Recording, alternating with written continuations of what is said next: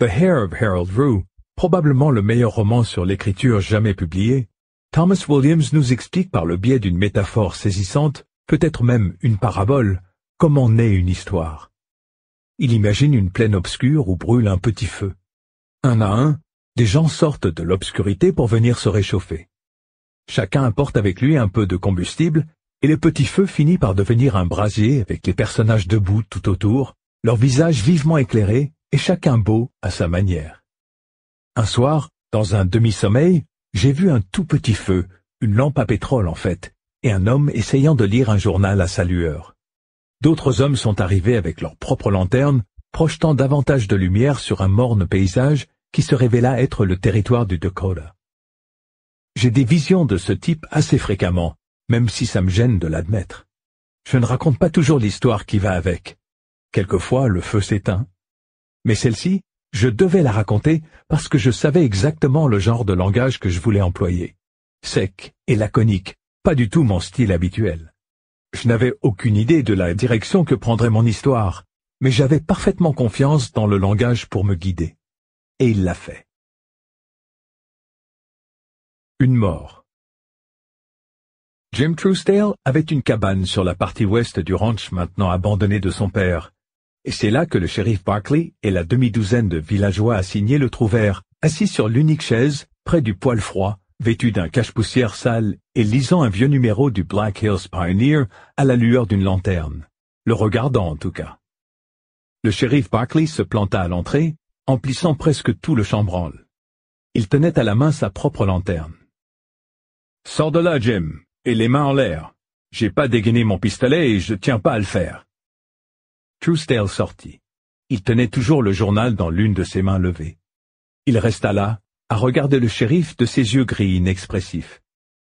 Le shérif le regardait aussi, de même que les autres, quatre à cheval et deux sur la banquette d'une vieille calèche avec Morg Hines peint sur le côté en lettres jaunes fanées. Je remarque que t'as pas demandé pourquoi on est là, dit le shérif Barclay. Pourquoi vous êtes là, shérif? Où est ton chapeau, Jim? Trousdale posa sa main libre sur sa tête, comme pour chercher son chapeau. Un chapeau de cow-boy marron à bord plat qui n'y était pas. À l'intérieur, il serait? demanda le shérif. Une bise froide se leva, balayant la crinière des chevaux et aplatissant l'herbe sous une onde qui se déroula vers le sud. Non, fit Truesdale, je crois pas qu'il y soit. Où alors? J'ai dû le perdre. Tu vas monter à l'arrière de la charrette, dit le shérif. J'ai pas envie de rouler dans une charrette funéraire, dit Truesdale. Ça porte la poisse. T'es rempli de poisse, dit l'un des hommes. T'en es recouvert. Monte. Truesdale alla à l'arrière de la calèche et monta. La bise souffla à nouveau, plus fort, et il releva le col de son cache-poussière. Les deux hommes assis à l'avant descendirent et se postèrent de chaque côté de la calèche. L'un d'eux sortit son arme, l'autre non. Truesdale connaissait leur visage, mais pas leur nom. C'étaient des villageois. Le shérif et les quatre autres entrèrent dans sa cabane. L'un d'eux était Hines, le croque-mort. Ils y restèrent un petit moment. Ils ouvrirent même le poêle, qui était éteint malgré la nuit froide, et fouillèrent dans les cendres. Enfin, ils ressortirent. Pas de chapeau, dit le shérif Barclay. Et on l'aurait vu. C'est un foutu grand chapeau. T'as quelque chose à dire là-dessus? C'est dommage que je l'ai perdu. C'est mon père qui me l'avait donné quand il était encore bien dans sa tête. Il est où, alors? Je vous l'ai dit, j'ai dû le perdre. Ou me le faire voler, ça se peut aussi. Dites, j'allais pas tarder à aller me coucher. Oublie ça. T'étais en ville cet après-midi, n'est-ce pas? Pour sûr, il y était, dit l'un des hommes en remontant à cheval. Je l'ai vu de mes propres yeux, et avec ce chapeau. Ferme-la, Dave, dit le shérif Barclay. Est-ce que t'étais en ville, Jim? Oui, monsieur, j'étais en ville, répondit Truesdale. Au Chacalac Oui, monsieur, au Chacalac. J'y suis allé à pied, j'ai bu deux verres et je suis rentré à pied. J'imagine que c'est au Chacalac que j'ai perdu mon chapeau. C'est ton histoire? Truesdale leva la tête vers le ciel noir de novembre. C'est la seule histoire que j'ai. Regarde-moi, fils. Truesdale le regarda. C'est ton histoire? Je vous l'ai dit, la seule que j'ai, dit Truesdale en le regardant.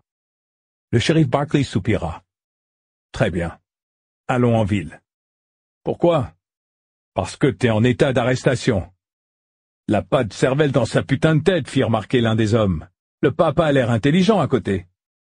Ils repartirent en ville. Il y avait six kilomètres. Truesdale fit la route à l'arrière de la charrette funéraire avec son col de manteau relevé.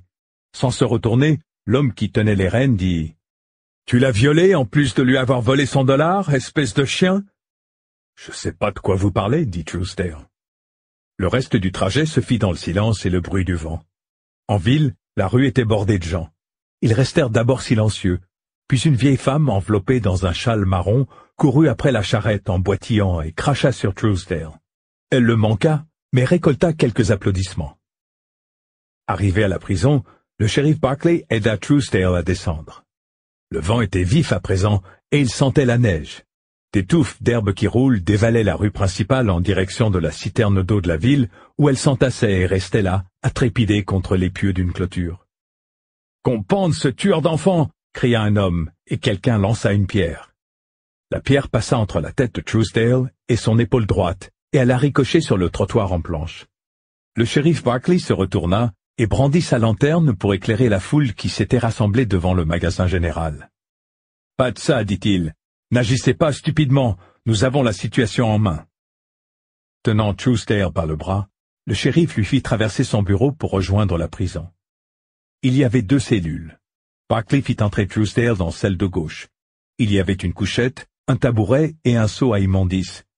Truesdale alla pour s'asseoir sur le tabouret, mais Barclay lui dit « Non, reste debout. » Le shérif se retourna et vit son détachement d'hommes attroupés dans l'entrée. « Sortez tous de là, dit-il. »« Otis, dit celui qui s'appelait Dave, et s'il t'attaque Alors je l'immobiliserai. Je vous remercie d'avoir accompli votre devoir, mais je vous demande de dégager maintenant. Quand ils furent partis, il dit « Enlève ton manteau et donne-le-moi. » Truesdale enleva son cache-poussière et se mit à frissonner. En dessous, il ne portait rien d'autre qu'un tricot de corps et un pantalon en velours côtelé tellement râpé que les côtes étaient presque effacées et un genou était troué. Le shérif Barclay fouilla dans les poches du manteau et y trouva une carotte de tabac enroulée dans une page du catalogue J.W. Sears, ainsi qu'un vieux billet de loterie promettant une récompense en pesos. Il y avait aussi une bille noire. C'est ma bille porte-bonheur, fit Truesdale. Je l'ai depuis que je suis petit. Vide les poches de ton pantalon. Truesdale vida ses poches. Il avait un penny, trois pièces de cinq cents et une coupure de journal pliée, parlant de la ruée vers l'argent du Nevada, qui paraissait aussi vieille que le billet de loterie mexicain. Enlève tes bottes. Truesdale enleva ses bottes. Barclay les prit et passa la main à l'intérieur, il y avait un trou de la taille d'une pièce de dix cents dans l'une des semelles. Tes chaussettes maintenant. Barclay les retourna sur l'envers et les jeta de côté. Baisse ton pantalon. J'ai pas envie. Pas plus que moi j'ai envie de voir ce qu'il y a dedans, mais baisse-le quand même. Truesdale baissa son pantalon. Il ne portait pas de caleçon. Tourne-toi et écarte les fesses. Truesdale se tourna, attrapa ses fesses et les écarta. Le shérif Barclay grimaça, soupira et enfonça un doigt dans l'anus de Truesdale. Truesdale grogna. Barclay sortit son doigt, grimaça à nouveau léger pop et s'essuya sur le tricot de corps de Truesdale. Il est où, Jim? Mon chapeau? Tu crois que je serais allé chercher ton chapeau au fond de ton cul, ou dans les cendres de ton poil? Tu fais le malin? Truesdale remonta son pantalon et le reboutonna puis il resta planté là, frissonnant et pieds nus. Il n'y avait pas si longtemps, il était chez lui à lire son journal et à penser à allumer le poêle, mais ça semblait faire très longtemps. J'ai ton chapeau dans mon bureau. Alors pourquoi vous m'avez demandé où il est? Pour voir ce que t'allais dire. C'est pas le chapeau la question. Ce que je veux vraiment savoir, c'est où t'as mis le dollar d'argent de la fillette. Il est pas dans ta maison, pas dans tes poches, et pas non plus dans ton trou de balle. Tu t'es senti coupable et tu l'as acheté? Je sais pas de quel dollar d'argent vous parlez. Je peux avoir mon chapeau? Non, c'est une preuve. Jim Truesdale, je t'arrête pour le meurtre de Rebecca Klein. T'as quelque chose à répondre à ça? Oui, monsieur. Que je connais pas de Rebecca Klein. Le shérif quitta la cellule, ferma la grille et prit une clé sur le mur pour la verrouiller. La serrure grinça. La cellule qui hébergeait surtout des ivrognes était rarement verrouillée. Barclay regarda Truesdale à travers les barreaux et dit « J'ai pitié pour toi, Jim. L'enfer est pas trop chaud pour un homme capable de faire une chose pareille. »« Quelle chose ?» Le shérif s'éloigna d'un pas lourd sans répondre. Truesdale resta enfermé pendant une semaine à manger la pitance de chez Mother's Best, à dormir sur la couchette et à chier et pisser dans le seau, qui était vidé tous les deux jours. Son père ne lui rendit pas visite, parce que son père était sénile depuis ses 80 ans et soigné par deux squaws, une Sioux et une Lakota, depuis ses 90 ans. Parfois, les squaws allaient à sa cabane abandonnée et chantaient des cantiques, en chœur, debout sur le porche. Son frère était chasseur d'argent dans le Nevada. Parfois, des enfants venaient se planter dans la ruelle devant sa cellule pour scander « Bourreau Bourreau Au boulot !» Parfois, c'étaient des hommes qui se tenaient là et menaçaient de lui couper ses parties intimes. Un jour, la mère de Rebecca Klein vint lui dire qu'elle le pendrait elle-même, si on l'y autorisait. Comment avez-vous pu tuer mon bébé? demanda-t-elle par la fenêtre à barreaux. Elle n'avait que dix ans, et c'était son anniversaire. Dame, dit Truesdale, debout sur la couchette pour pouvoir regarder son visage blanc levé vers lui. J'ai pas tué votre bébé, ni personne. Sale menteur, dit-elle avant de s'en aller. Presque tout le monde en ville assista aux obsèques de l'enfant. Les squaws y assistèrent. Même les deux putains qui tapinaient au Chacolac y assistèrent. Truesdale entendit les chants depuis sa cellule, accroupi au-dessus du seau dans le coin. Le shérif télégraphia à Fort Pierre, et le juge qui sillonnait le district arriva enfin. Il venait d'être nommé, et il était jeune pour le poste. Un dandy avec de longs cheveux blonds qui lui tombaient dans le dos, comme Wild Bill Hickok. Il s'appelait Roger Metzel. Il portait de petites lunettes rondes, et tant au Chacolac que chez Mother's Best, il se montra entreprenant avec la jante féminine, bien qu'il portât une alliance. Comme il n'y avait aucun avocat en ville pour défendre Truesdale, Metzel désigna George Andrews, propriétaire du magasin général de l'auberge et du Goodrest Hotel. Andrews avait suivi deux ans d'instruction supérieure dans une école de commerce à Omaha. Il déclara qu'il représenterait Truesdale seulement si Monsieur et Madame Klein acceptaient. Alors, allez les voir, lui dit Messel. Il était chez le barbier, renversé dans le fauteuil pendant qu'il se faisait raser. N'attendez pas que l'herbe vous pousse sous les pieds. Bon, dit M. Klein, lorsque Andrews eut exposé la situation. J'ai une question. S'il y a personne pour le représenter, est-ce qu'ils peuvent quand même le pendre? Ce ne serait pas digne de la justice américaine, dit George Andrews. Et bien que nous ne fassions pas encore partie des États-Unis, ça ne saurait tarder. Est-ce qu'il a une chance de s'en tirer? demanda Madame Klein. Non, madame, dit Andrews, je ne vois pas comment. Alors faites votre devoir, et que Dieu vous bénisse, dit Madame Klein. Le procès débuta un matin de novembre et dura jusqu'au milieu de l'après-midi. Il se tint dans la salle municipale. Ce jour-là, il y avait des bourrasques de neige aussi fines que de la dentelle de mariée, et des nuages gris ardoises roulaient vers la ville, laissant présager une plus forte tempête. Roger Mitchell, qui s'était familiarisé avec l'affaire, exerçait à la fois les fonctions de procureur et de juge. Comme un banquier qui se ferait un prêt et qui se paierait ensuite des intérêts, commenta l'un des jurés pendant la pause déjeuner chez Mother's Best. Et bien que personne ne le contredit, personne ne suggéra non plus que c'était une mauvaise idée. Après tout, c'était plutôt économique. Le procureur Metzel appela une demi-douzaine de témoins à la barre et le juge Mitzel n'objecta pas une seule fois à sa série de questions. M. Klein témoignait en premier, et le shérif Barclay vint en dernier. La version des faits qui en ressortit était simple. À midi, le jour du meurtre de Rebecca Klein, il y avait eu une fête d'anniversaire avec du gâteau et de la glace. Plusieurs amis de Rebecca étaient présentes.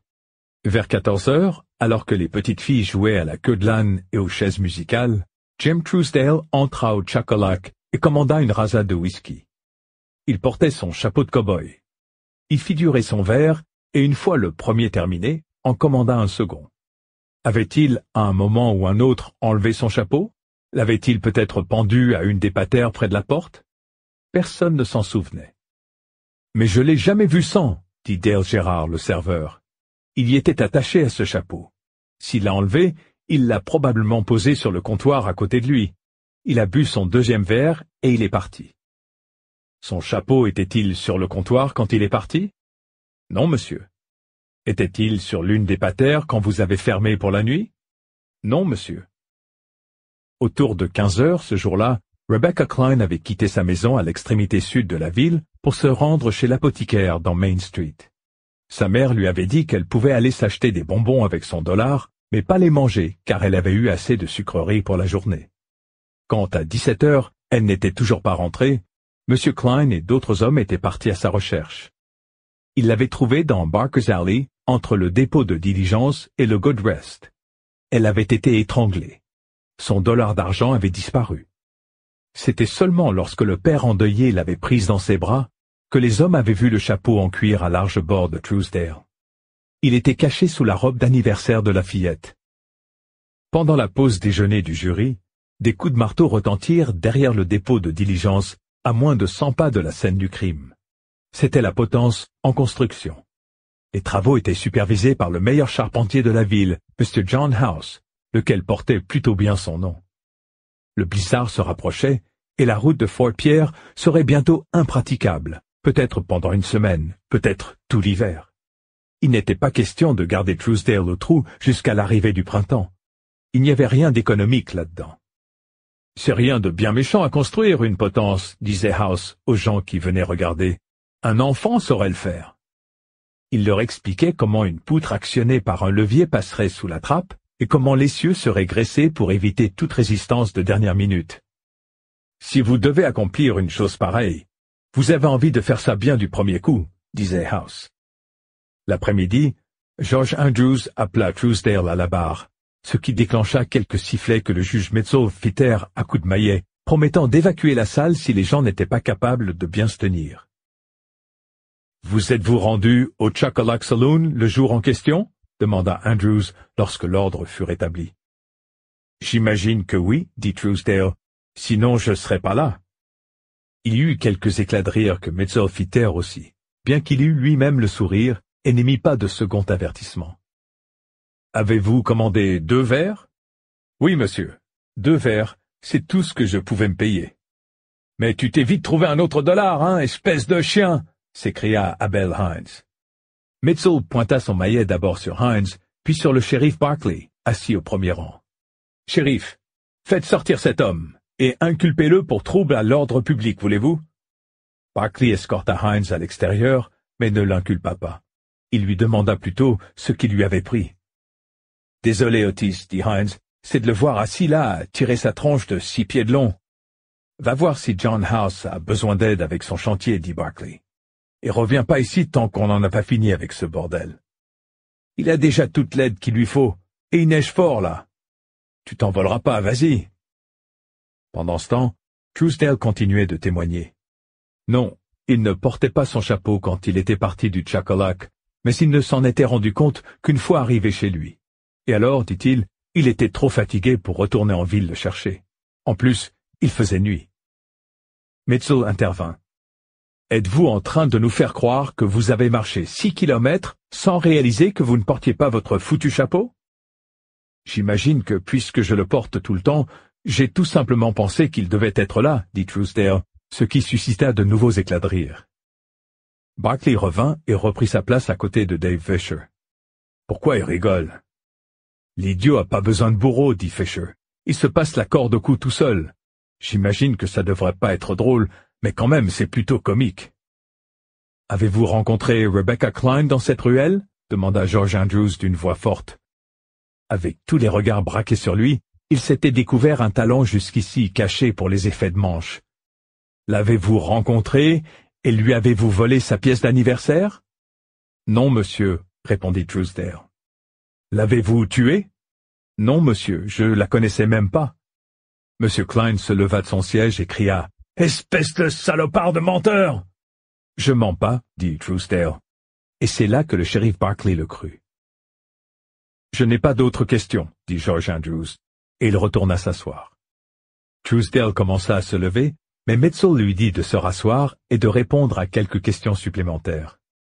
Monsieur Truesdale, persistez-vous à prétendre que quelqu'un vous a volé votre chapeau pendant que vous étiez au Chacalac, que ce même quelqu'un l'a mis et s'est rendu dans cette ruelle a tué Rebecca Klein et l'a laissé là pour vous incriminer? Truesdale garda le silence. Répondez à la question, monsieur Truesdale. Monsieur, je sais pas ce que veut dire incriminé. Pensez-vous nous faire croire que quelqu'un essaie de vous faire porter le chapeau, si je puis dire, pour ce crime odieux? Truesdale réfléchit en se tordant les mains. Enfin il dit Peut-être que quelqu'un l'a pris par erreur et l'a jeté. Metzel regarda l'auditoire captivé. Est-ce que quelqu'un ici présent a pris le chapeau de M. Truesdale par erreur? Le silence régna. À part le vent qui soufflait plus fort, la neige ne tombait plus à petits flocons. La première grosse tempête de l'hiver était arrivée. L'hiver du loup, comme le baptisèrent les gens de la ville, car cet hiver-là, les loups descendirent en meute des Black Hills pour venir manger dans les poubelles. Je n'ai pas d'autres questions, dit Metzel. Et en raison du mauvais temps, nous allons nous dispenser des conclusions des deux parties. Le jury va se retirer pour établir un verdict. Vous avez trois possibilités, messieurs. Innocent, homicide involontaire ou meurtre au premier degré. Au dernier, oui, observa quelqu'un. Tu es une petite fille. Le shérif Barkley et Dave Fisher se retirèrent au Chacalac. Abel Hines les rejoignit en secouant la neige des épaules de son manteau. Dale Gérard leur offrit une tournée de bière. Mitchell n'a peut-être plus de questions, dit Barclay, mais moi j'en ai une. Oublions le chapeau. Si Truesdale l'a tué, comment se fait-il qu'on n'ait pas retrouvé ce dollar d'argent? Parce qu'il a pris peur et qu'il l'a jeté, dit Hines. Je pense pas. Il est trop idiot. S'il avait eu ce dollar, il serait retourné le boire au Chacalac. Qu'est-ce que t'es en train de dire? demanda Dave. Tu penses qu'il est innocent? Je dis simplement que j'aurais aimé qu'on trouve cette pièce. Peut-être qu'elle est tombée par un trou de sa poche. Il n'avait pas de trou dans ses poches, répondit Barclay. Juste un dans sa botte, et il n'était pas assez gros pour laisser passer un dollar. Il but un peu de bière. Le vent soufflait et des touffes d'herbe qui roulent remontaient Main Street, pareil à des cerveaux fantomatiques dans la neige. La délibération dura une heure et demie.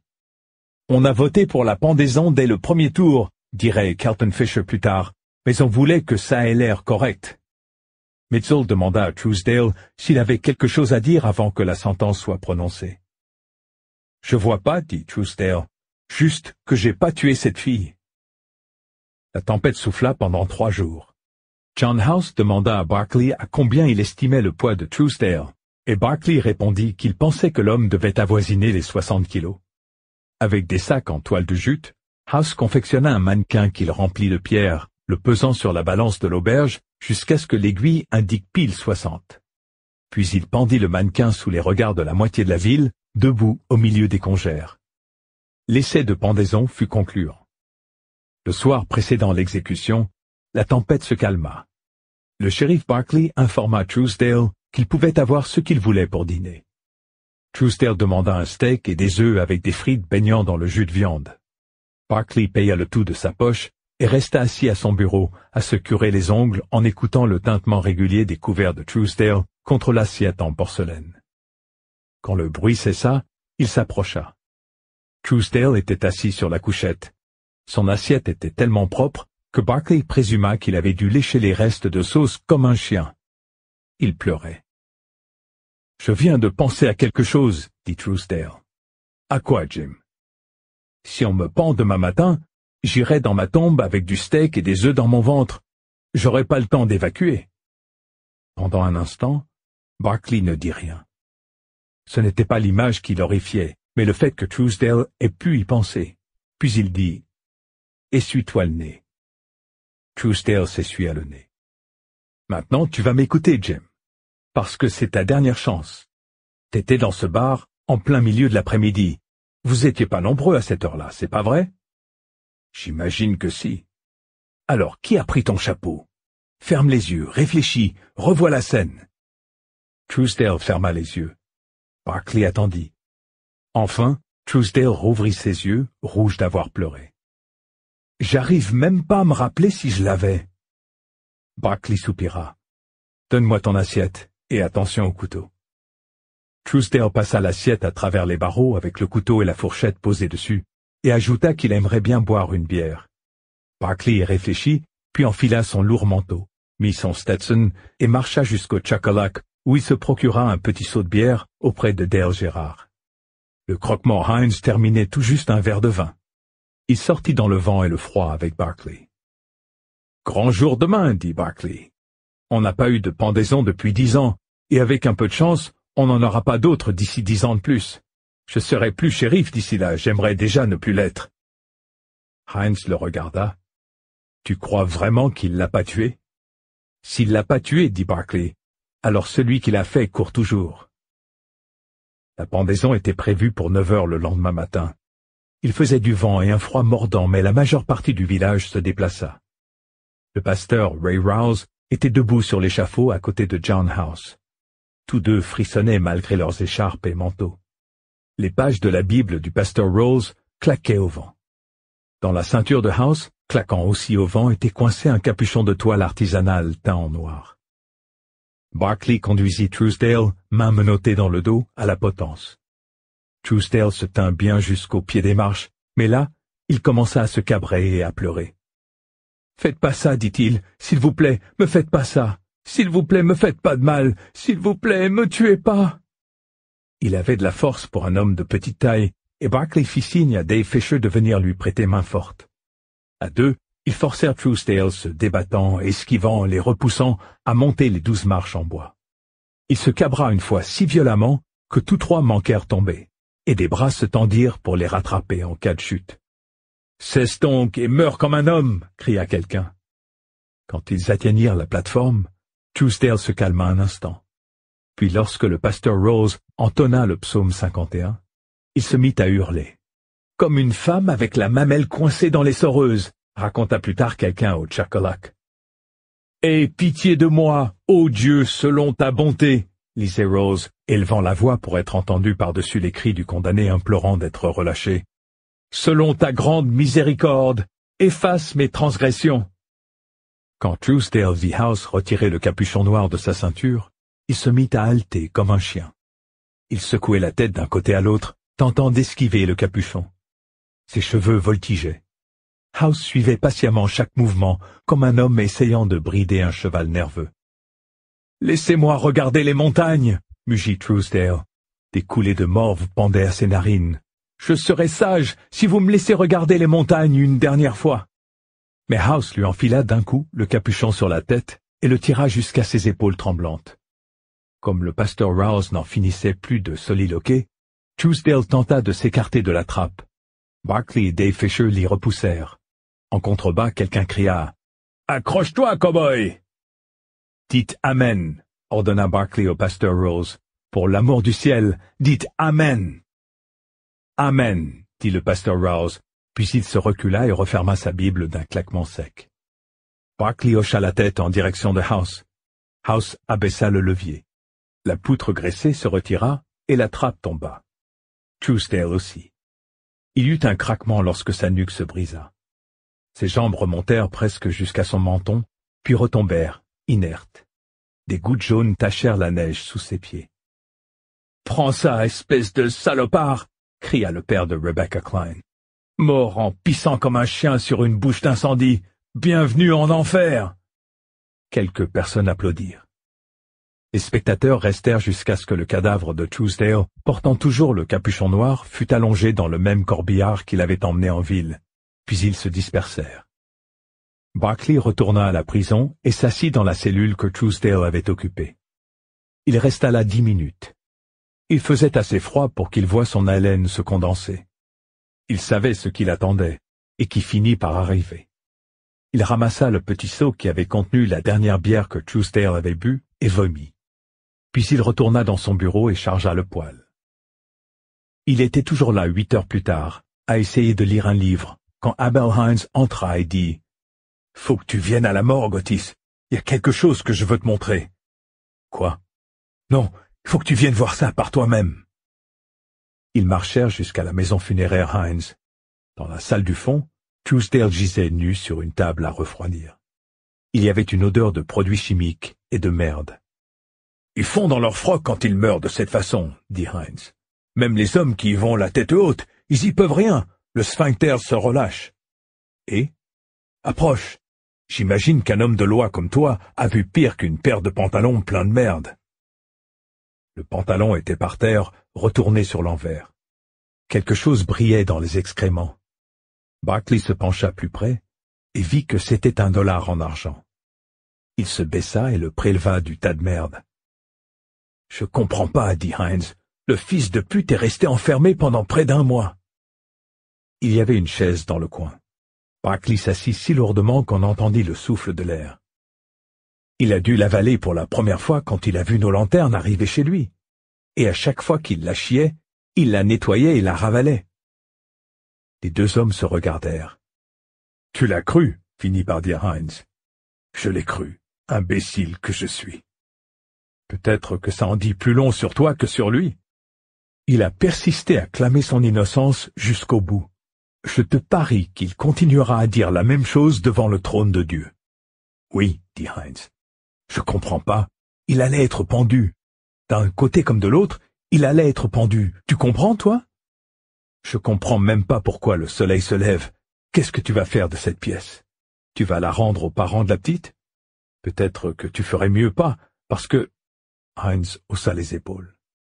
Parce que les Klein savaient depuis le début. Tout le monde en ville savait depuis le début. Il était le seul à ne pas avoir su, imbécile qu'il était. Je sais pas ce que je vais en faire, dit-il. Le vent soufflait, apportant de l'église des bruits de chant. C'était la doxologie. En pensant à Elmore Leonard,